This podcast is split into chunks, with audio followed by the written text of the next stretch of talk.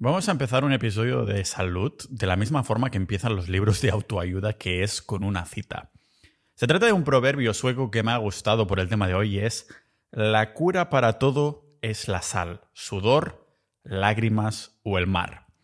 Y este episodio viene inspirado porque estaba hablando en el episodio 444 con el bueno de, de Uri. Estábamos hablando de, bueno, que fuimos veganos, vegetarianos, siempre buscando lo mejor, la mejor dieta para nuestra salud. Y me comentó en ese episodio que había incrementado el consumo de sal y esto le hacía no necesitar carbohidratos. Y mirarme el tema de la sal era un tema que tenía pendiente, pero esto me animó a terminar de hacerlo, en terminar buscándolo y a llegar a una conclusión específica. ¿Y cuál ha sido mi conclusión? Sabéis que muchas veces llego a conclusiones que son muy directas, son o blanco o negro. Por ejemplo, el café es malo, aunque lo veo por las mañanas. La carne es buena sí o sí, siempre que sea de alta calidad. La crema solar es mala, siempre que no te quemes. Los tatuajes son malos, sí o sí. y muchos otros mitos que ya hemos desmentido en este podcast. No por llevar la contraria al mundo, sino porque el mundo está llevado por ciertas personas que tienen unos intereses muy específicos y ya os puedo adelantar que no es nuestra salud. Pero en algunos casos, como por ejemplo el de los lácteos, la respuesta no es sí o no, es más bien, un, más bien un gris. Es un tono de gris que varía de persona a persona. Es una paleta de dependes en el que necesitamos explicar el contexto y considerar la individualización de cada persona. Con el tema de la sal, ya os puedo adelantar que esto que, dicen que la sal sube la presión es Otto. Otto, Otto es el nombre del tío de autobús de, de los, de los Simpsons, ¿no? El conductor de autobús, Otto. Como decía, es otro mito nutricional. Una mala presión es la causa de otros factores realmente. A ver, ¿a quién te crees más? ¿A un proverbio sueco o a la farmacia que te quiere convertir en un cliente recurrente? Porque al igual que con las estatinas, que son esos medicamentos que están hechos, son unas pastillas que hacen los médicos tomar a la gente para bajarle el colesterol, entre comillas, malo, que es otro mito que hemos desmentido aquí. Por esto creo que las estatinas se tendrían que llamar estafinas, porque son una estafa como tantas, pues tendrás que estar comprando estos medicamentos de la presión de por vida. Cuando el médico te dice, oh, tienes la presión muy alta, baja la sal y toma estos medicamentos. Y en las notas del episodio os he puesto unos cuantos de, de ejemplo, ¿vale? Por ejemplo, tenemos benacepril, captopril, enalapril, fosinopril, lisinofil, moexipril, perinodopil, quinapril. Todo esto son medicamentos de distintas marcas de farmacias que básicamente sirven para que, al igual que con la mentira del colesterol, pues la mentira de la sal, toma, toma esto para bajarte la presión. Realmente cuando son muchísimos otros factores, porque algo que estoy haciendo hincapié siempre en este podcast es que vivimos tenemos un estilo de vida inflamatorio y esto es lo que causa un montón de enfermedades modernas desde la agricultural. La sal en la nutrición tiene, bueno, mucho salero. Este va a ser, seguramente, este debería ser el episodio de este podcast, el nombre del episodio. Y para los nutricionistas más tradicionales, los que simplemente han estudiado tres años o cuatro de carrera, y nunca se han mirado o han intentado entender cómo se entienden los estudios, simplemente memorizan y repiten lo que hay en los temarios que les hacen estudiar, veréis que para estos nutricionistas lo que vamos a aprender hoy será una verdad bastante salada de asumir. Estamos hoy con las, con las rismas, así que vamos a ver en contexto la historia de la sal, porque es importante saber esa parte de la historia, si realmente es buena o mala, este origen en la dieta occidental, cuánta sal deberíamos consumir al día, qué pasa si consumes mucha sal, los beneficios, si sube la tensión, peligros, incluso algunos tipos de sal, aunque esto se va a merecer un episodio aparte en el que voy a hacer una recomendación, una investigación de cuál es el mejor tipo de sal. Os voy a adelantar que no es la del Himalaya. y otras respuestas que necesitamos saber para desmentir la sal. Así que lo vamos a ver aquí en este podcast multipotencial de Pau Ninja.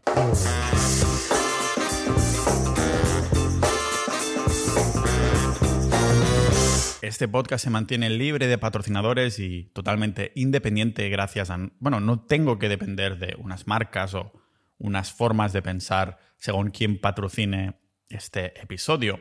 Y esto se lo agradezco a todos los miembros de Sociedad.ninja, la comunidad del podcast y la comunidad de multipotenciales interesados en montones de cosas. Inversión, soberanía, la salud, aprender. Básicamente podríamos decir aprender. Es la sociedad, la comunidad 360 grados en el que te mejoran todos los aspectos de tu vida por la información que se comparte, por la curación de contenido que se hace ahí dentro, pero sobre todo por los ninjas de la vida que nos encontramos dentro en el que estamos queremos adelantarnos un poco más a esta agenda 2030, a los cambios sociales que vamos a ver y que estamos viendo próximamente en occidente y que se remamifica, no sería la palabra correcta, pero ya sabéis lo que quiero decir. Lo vemos en cosas de economía, de dinero, lo vemos en los negocios, en los emprendimientos, pero también en la salud, que es el tema que tratamos hoy. Y dentro de Sociedad Ninja tenemos canales sobre salud muy activos con personas con un conocimiento enorme de esto para adelantarnos a los tiempos, a nuestra salud y poder estar viviendo una vida que sin salud no tienes nada. No importa que tengas la mejor novia o pareja del mundo, no importa que tengas la mejor familia, el mejor, la máximo de dinero, sin salud no tienes absolutamente nada. Es la base de todo pilar. No es un taburete, es la base de esta pirámide que, eres tú y de las personas queridas. Realmente yo siempre estoy yendo en una dirección en el que sí, cito estudios, porque si no la gente piensa que te lo sacas de la minga, pero realmente estos estudios para mí son secundarios, está bien para validar este punto de vista, aunque podrías validar el punto de vista contrario también con estudios, pero siempre hago hincapié en lo que es el sentido común y la mejor manera de hacer una comparación de un sentido común moderno que podemos tener atrofiado es mirar qué hacen las personas que tienen una vida con una sintonía mucho más fina con, con sus instintos. Por ejemplo, los bebés o las, los ancestros que realmente no pudimos conocer en persona, pero podemos ver tribus indígenas poco contactadas por la sociedad moderna para ver cómo, cómo actuar. Si pensamos en, nuestra, en nuestros ancestros indígenas, tribus de personas que subsistieron básicamente cazando animales salvajes como base, con quizá alguna que otra planta específica,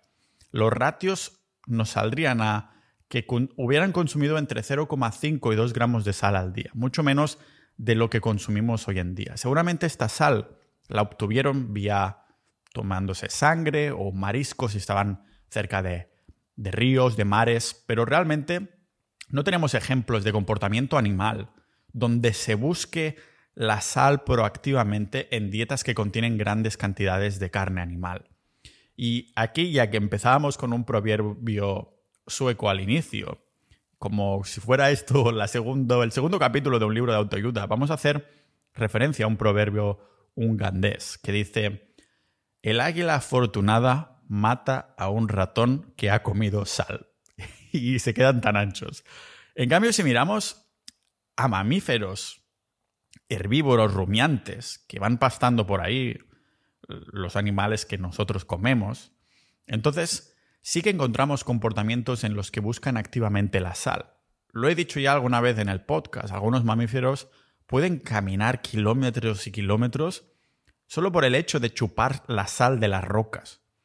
Lo que no había dicho hasta ahora en los episodios cuando mencionaba esto es que estos mamíferos eran herbívoros. Los carnívoros puros como los leones o los incluso los carnívoros facultativos como los lobos, las hienas o los humanos indígenas no tenemos este tipo de comportamiento cuando tenemos una dieta basada en animales, en grasas como fuente de energía principal ni chupando rocas ni obteniéndola de, yo qué sé, de revolcarte por la arcilla que contienen grandes cantidades de sal. Por ejemplo, los inuit, que consumen más del 90% de sus calorías de carnes animales, de hecho, odian la sal. Incluso los tigres, los leones que comentábamos o cualquier grupo de carnívoros no buscan activamente la sal. ¿Por qué? Pues es importante aquí, antes que nada, diferenciar la sal y sodio. Sal y sodio no son lo mismo. En la sal hay sodio, pero no necesitas sal para obtener sodio. Los grupos de animales que consumen carne obtienen decentes cantidades de sodio de la carne y los órganos y por esto, como sus cuerpos se sienten saciados de sodio, la sintonía con los instintos que decíamos, entonces no ejercen estos comportamientos en busca de sal. A lo largo de la historia siempre habíamos considerado la sal como nutritiva y de lo más valiosa, hasta el punto que actualmente cuando estáis escuchando esto, yo creo que a estas alturas todo Dios sabe la palabra salario que viene de la sal, salario, porque los soldados romanos la usaban para pagar como si fuera dinero. Entonces, ¿por qué de bote pronto le tenemos tanto miedo? Me recuerdo los episodios que he hecho sobre el sol y de por qué el sol es bueno, de lo contrario seríamos animales nocturnos. Pues fue alrededor de la década de los 90, igual que ha pasado con las grasas saturadas, estos mitos del colesterol o de tomar el sol sin crema, es ahí que se empezó a demonizar la sal erróneamente. A lo mejor ciertos grupos lo hicieron de forma intencionada, esparcir estos mitos.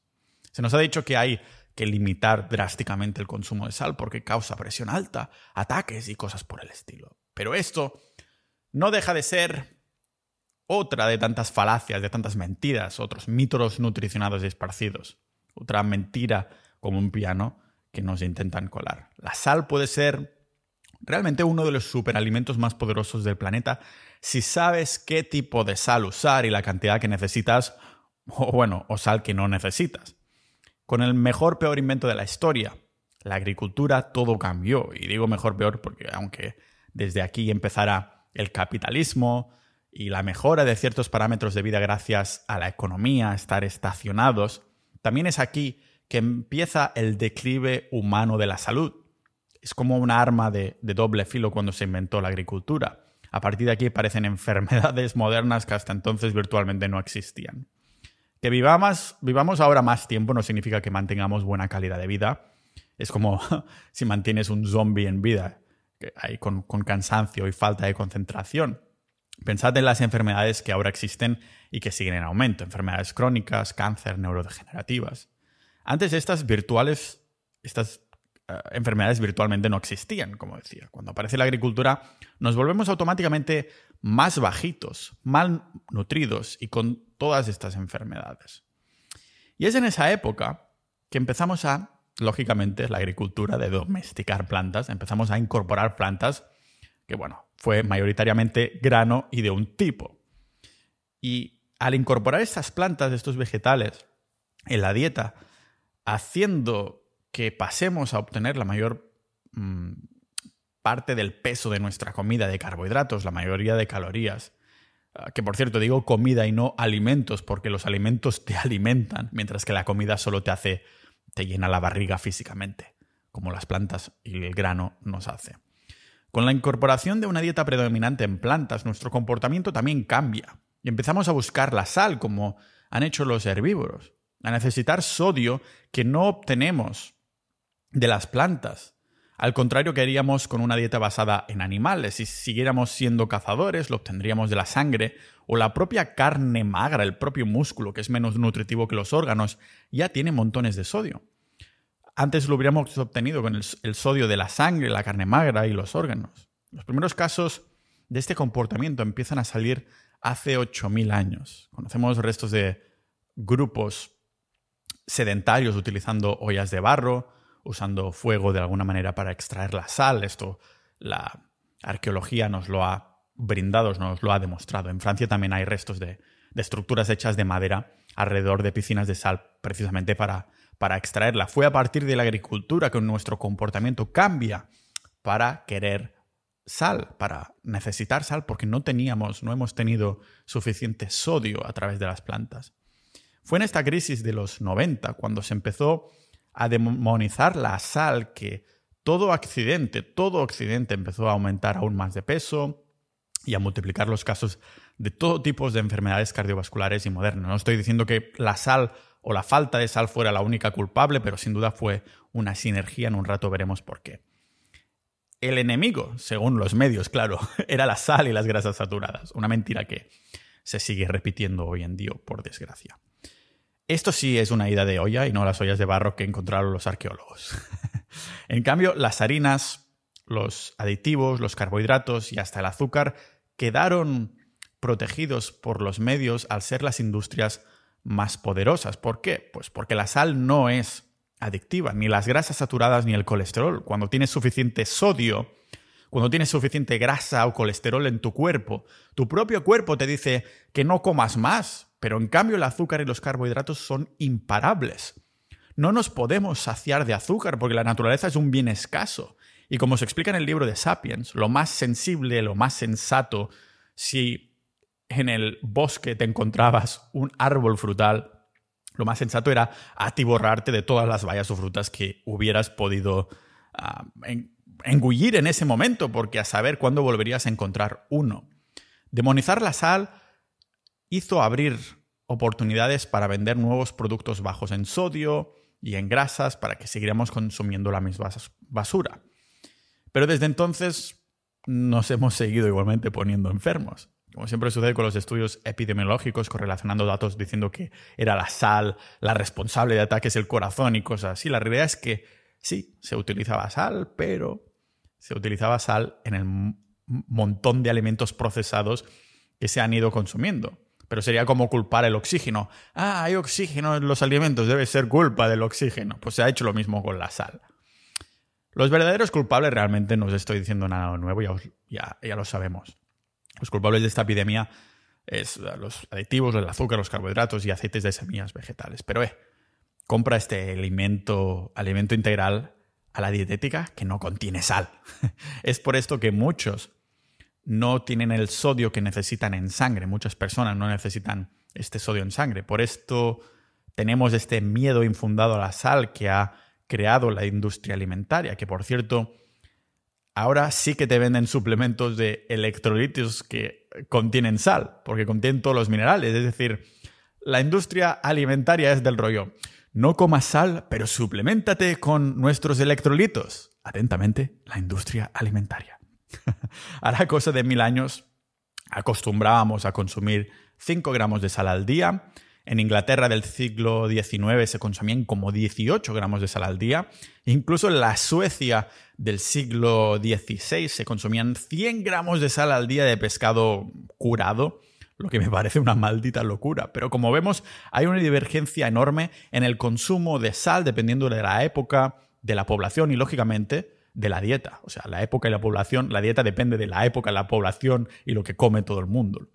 Lo que nos hace pensar que los humanos podemos tolerar distintos ratios de sal dependiendo del estilo de vida que llevemos. Ahora bien, ¿cuánta sal necesitamos consumir al día para una salud óptima? Pues dependerá exclusivamente del ratio de carne y plantas. Por desgracia, para la salud de la mayoría de la población occidental, que ha demonizado tanto la carne roja erróneamente, como hemos comentado en antiguos episodios, la mayoría ya consumen un 80% de dietas veganas y el 20% restante hay súper poca carne. No me refiero que el 80% de la población mundial sea vegana, sino que la mayoría de población en sus dietas individuales cada vez va reduciendo el, consumo de carne cada vez más y más y más. Claro, si dicen no, no puedes comer carne ni grasas saturadas, que es malo, terminan comiendo un 80% de esa dieta ya es vegana, incluyendo un poquito de queso, de yogur, de kefir o algo por el estilo. Y claro, su salud va empeorando mientras siguen los consejos de los medios o de los médicos que no se van informando con el tiempo. Para una persona como yo, y algunos de, vosotros que seguimos la dieta carnívora, con un 80-90% de las calorías viniendo de carne exclusivamente, o al menos de productos animales, os puedo adelantar que no necesitamos consumir sal. Al menos si la dieta fuera completa en todas las partes del, del animal, ¿vale? Y esto incluye órganos también. Sí que es verdad que algunas personas, a pesar de seguir una dieta con buena cantidad de alimento animal, como debe ser, igualmente siguen como influenciados por su cultura o porque toda la vida han consumido mucha sal y siguen poniéndola así como sal bay a todos los sitios. Pero fijaros en una cosa, tenemos una enzima que se llama bomba de sodio-potasio, que es la bomba. Realmente no fueron muy creativos con esto porque los científicos no, no les va mucho la creatividad porque en vez de poner mega ultra bomba de no sé qué, ponen bomba de sodio y potasio. ¿Y qué es? Pues es una bomba, ¿vale? Es una bomba que transforma en forma de bombeo tanto los iones de potasio desde fuera hacia adentro como los iones de sodio desde dentro hacia afuera de la célula. Es la manera como nuestro cuerpo regula estos electrolitos y parece ser que no hay demasiados problemas con el incremento de la sal que la mayoría consume. Es decir, aunque consumas un poquito más, no te da muchos problemas. El problema que sí que se puede dar es que los altos niveles de sodio hacen que se te agote el potasio. Como siempre digo, el cuerpo es una maldita sinergia, sinergia pura. Por eso no puedes tener toxicidad de hierro o vitamina A en una dieta carnívora siempre y cuando tengas el resto de vitaminas antagonistas igual de bien cargadas, porque hacen un push-pull, un empuje-tirón. El cuerpo es una sinergia en sí misma. El problema es cuando una de estas reservas de estas vitaminas o minerales está muy depletado o muy cargado. Si tienes demasiada sal, lo que sucede es que se te agota el potasio y si el potasio se agota, hace que se agote el magnesio, que es vital para la absorción de vitamina D y muchas otras funciones. De nuevo, como os digo, sinergia. Si la gente está metiendo montones de sal en su comida es porque su sal de mesa no es salada, no tiene sodio. La sal es necesaria para hacer ciertas comidas. Por ejemplo, hay muchos lácteos que requieren pues de sal para fabricarlos. Por esto no pienso que la sal sea necesariamente mala de consumir, especialmente las cantidades que usa la mayoría de las personas, que como digo además va mucho a instinto. Cuando notas que es muy salado es porque ya tiene suficiente sodio.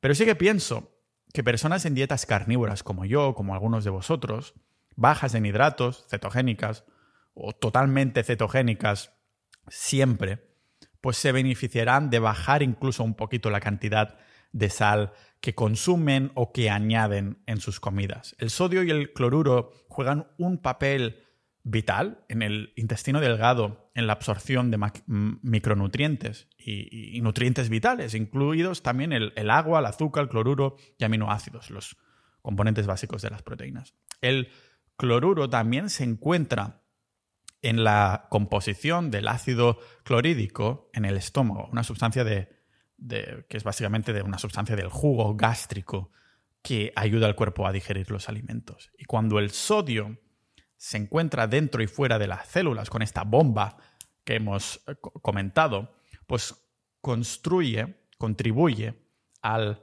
flujo del fluido este de los electrolitos que cuando se equilibran contribuyen a que las células mantengan la energía corporal.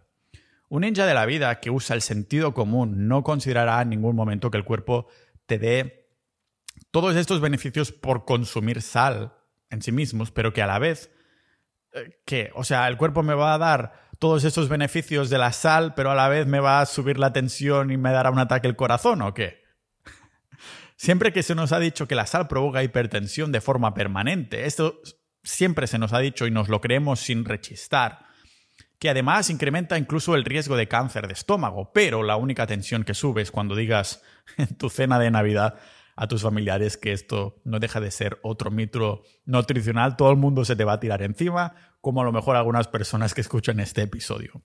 Pero de hecho la falta de sal, el sodio, es más perjudicial. Que te falte sal, el sodio, es más perjudicial que consumir demasiada sal. Un estudio que, como siempre, os voy a dejar a las notas del episodio, de 2011, nos revelaba que consumir menos de 2.000 miligramos de sodio aumentaba las complicaciones de la salud. En cambio, el riesgo de enfermedades se reducía con unos 5.000 miligramos al día. Es decir, que hay mejor salud con el doble de sodio que la cantidad que el, Estado nos recomienda. Actualmente la recomendación oficial es de 2,5 gramos de sodio o unos 5 gramos de sal, que vendría a ser más o menos el equivalente dependiendo del tipo de sal y el contenido de sodio que tenga. Y otro estudio de Preventive Medicine vio cómo restringir el sodio no solo era ineficiente en pacientes que ya tenían hipertensión, sino que incluso los que consumían menos de 2.500 miligramos de sodio al día, lo recomendado por el Estado, tenían la presión arterial más alta que los que consumían más. Y al igual que el otro estudio en personas con hipertensión que, estaba viendo, que también dejó las notas del episodio, vieron que hay tantos problemas de salud en consumir menos de 2.500 miligramos de sodio al día como consumir más de 8.000 miligramos al día. Es decir, tanto si comes muy poca como si consumes mucha sal, los problemas son los mismos. El rango entre medio es el que es perfecto. El rango parece ser entre 4 y 6 gramos de sodio al día. De nuevo, más del doble de lo que se nos recomienda. Por ejemplo, la Comisión Europea está ahora apretando con medidas a los Estados miembros de la Unión Europea para que hagan reducir a su población en un 16% el consumo de sal. Por esto hago episodios también sobre dinero, fiscalidad y algo política, algo de política, es un poco de politiqueo en algunos episodios, porque estoy totalmente en contra de la Unión Europea o de cualquier organismo que amase poder. Como más se centralice el poder, más bueno, hambrientos de poder se vuelven y empiezan a apretar. Estoy totalmente a favor de que se creen tratados europeos de comercio y hacerlo más fácil y posible. Pero esto da la oportunidad que eh, países como Estonia, que lo están haciendo muy bien a nivel política y a nivel economía, se vean influenciados por las presiones europeas y tengan que ir a peor. ¿Entendéis? Y eso también incluye a, no poder ser independiente en tu forma de pensar, en la forma de, de pensar en nutrición. O sea, realmente hay peligros de, no comer sal que son mucho más reales que no de comer demasiada sal. O sea, puede aumentar la resistencia a la insulina. Hay un mayor riesgo de morir por enfermedades cardiovasculares. Hay también posibilidad de insuficiencia cardíaca, algo que se debe principalmente a que el corazón está regulado por los electrolitos, incluido el sodio. También aumenta el riesgo de muerte en personas con diabetes. Y también no comer sal eh, hay un mayor riesgo de hiponatremia, que son los niveles bajos de sodio en sangre, realmente. O sea, imaginad.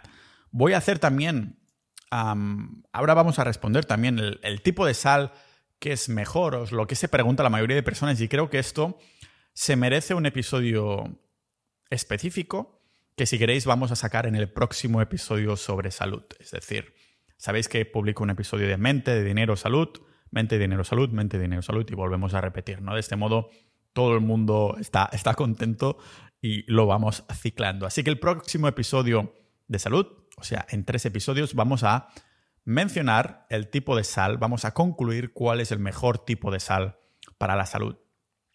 Ah, y ya os puedo adelantar que no es la del Himalaya, ¿vale? no toda la sal es igual ni contiene la misma cantidad de sodio. De hecho, alguna hasta está contaminada, por mucho que quieras usar la sal como recurso para obtener sodio, que es el recurso más obvio. No toda la sal es igual, como digo, ni de sabor ni tampoco de salud. La sal a nivel básico solo es cloruro de sodio, pero puede diferir mucho según cómo se, se procese, de dónde la saquemos, etc. La sal de calidad contiene más cantidad de potasio, fósforo, bromo, boro, zinc, hierro, magnesio, cobre, calcio y, y sicilio. Minerales que son totalmente necesarios para las funciones metabólicas del cuerpo. Como aficionado al gimnasio, no podría vivir yo sin todos estos minerales. Bueno, incluso si no hiciera deporte, si los necesitamos es por algo. Y la industria de la sal de mesa ya se ha encargado de procesarla hasta el punto en que se le ha destruido todos estos minerales traza por completo. Por ejemplo, tenemos la sal mediterránea, que es la típica del Mercadona o cualquier supermercado español. Es la que verás que ponen en los restaurantes de carne de todo tipo. O sea, te sirven la carne y ya te la han metido o te la van a meter. Y la sal también. Las parcen por ahí la carne en un montón, un puñado de sal que parece que vayan a enterrar tu plato. Pero esto solo es porque esa sal no es de alta calidad ni contiene suficiente sodio. Por esto necesitan meterle más volumen y por esto también es más contaminante. Después tenemos la sal marina celta, que es un poco más fina y se hace de una, forma distinta a la refinada. En vez de coger la capa de sal de arriba, como en el resto de sal, cogen la capa de, sal de abajo. La sal celta es mucho más salada, lo que hace que puedas poner mucho menos cantidad, más pequeña cantidad en tu comida y que, bueno, tenga un sabor que sea mucho más salado. Esto es por el contenido de mineral por cómo fue producida y porque es más fresca. La sal de Himalaya ya os puedo adelantar que es puro marketing. Es verdad que tiene quizás un perfil algo mejor del ratio de minerales, pero la sal celta es un poco mejor incluso que la sal del Himalaya, pero ninguna de estas es la ganadora, lo mencionaremos en el próximo episodio.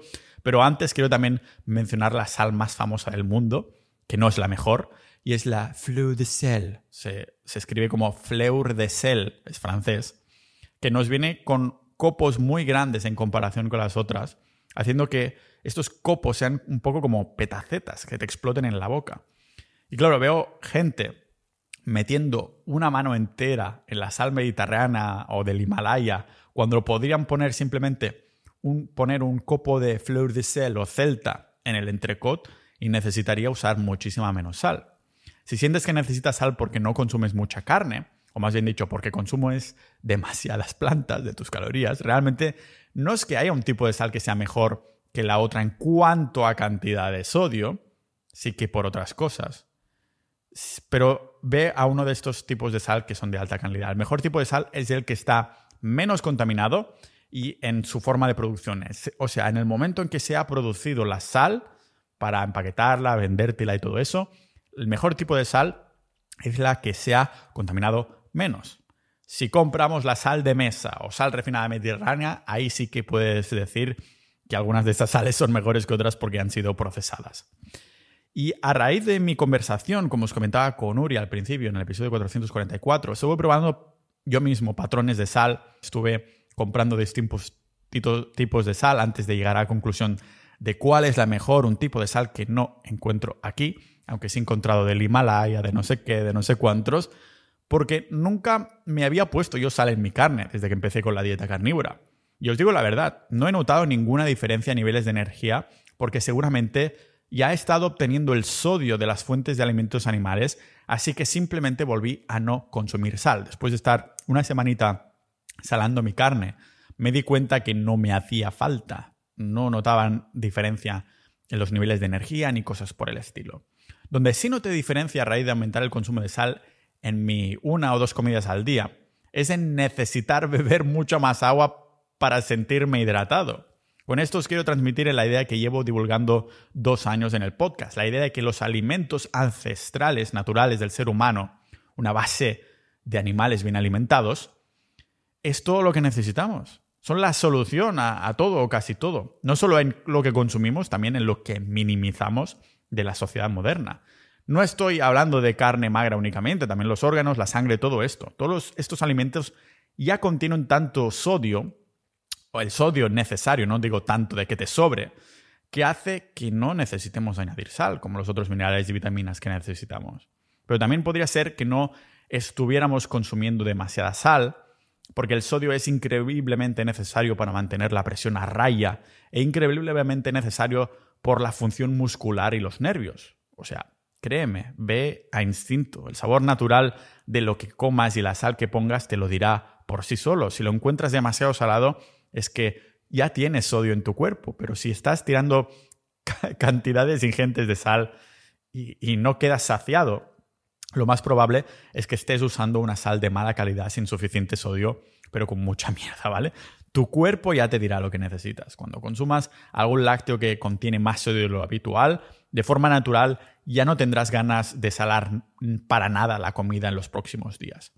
Pensad que la carne ya tiene 14.000 miligramos de potasio, 250 miligramos de sodio, que sería el equivalente a 500, 500 miligramos de sal, y el magnesio y los otros minerales, por lo que comentamos, uh, hoy realmente no es relevante ahora mismo. Pero el, el, caso es que consumir un kilo de carne al día, que es más o menos lo que consumo yo, a veces más, depende de cómo el estado en el que esté, te da una cantidad de sodio que es muy decente. Por todos los motivos que os he comentado, nunca pongo sal en mi carne, solo me haría agotar el potasio que a su vez reduciría el magnesio. Hay gente muy acostumbrada a meter montones de sal, ah, pero en cuestión de unas semanas simplemente dejas de echarla de menos. Los ratios de minerales seguro que se vuelven a nivelar y haces que no se reduzca la palatabilidad. Así que como veis, hoy desmentimos el mito de la sal, como siempre un debate que vamos a abrir más dentro de Sociedad.ninja con consejos, información, artículos extras que comparten los propios ninjas de la vida si quieres apoyar este podcast, si quieres obtener montones de recursos y contactar con ninjas de la vida, que sepas que ya son los últimos cientos de personas que vamos a admitir en la comunidad. Así que como siempre, muchas gracias por haber escuchado hasta aquí. Nos vemos en el próximo episodio de este podcast multipotencial de Pau Ninja.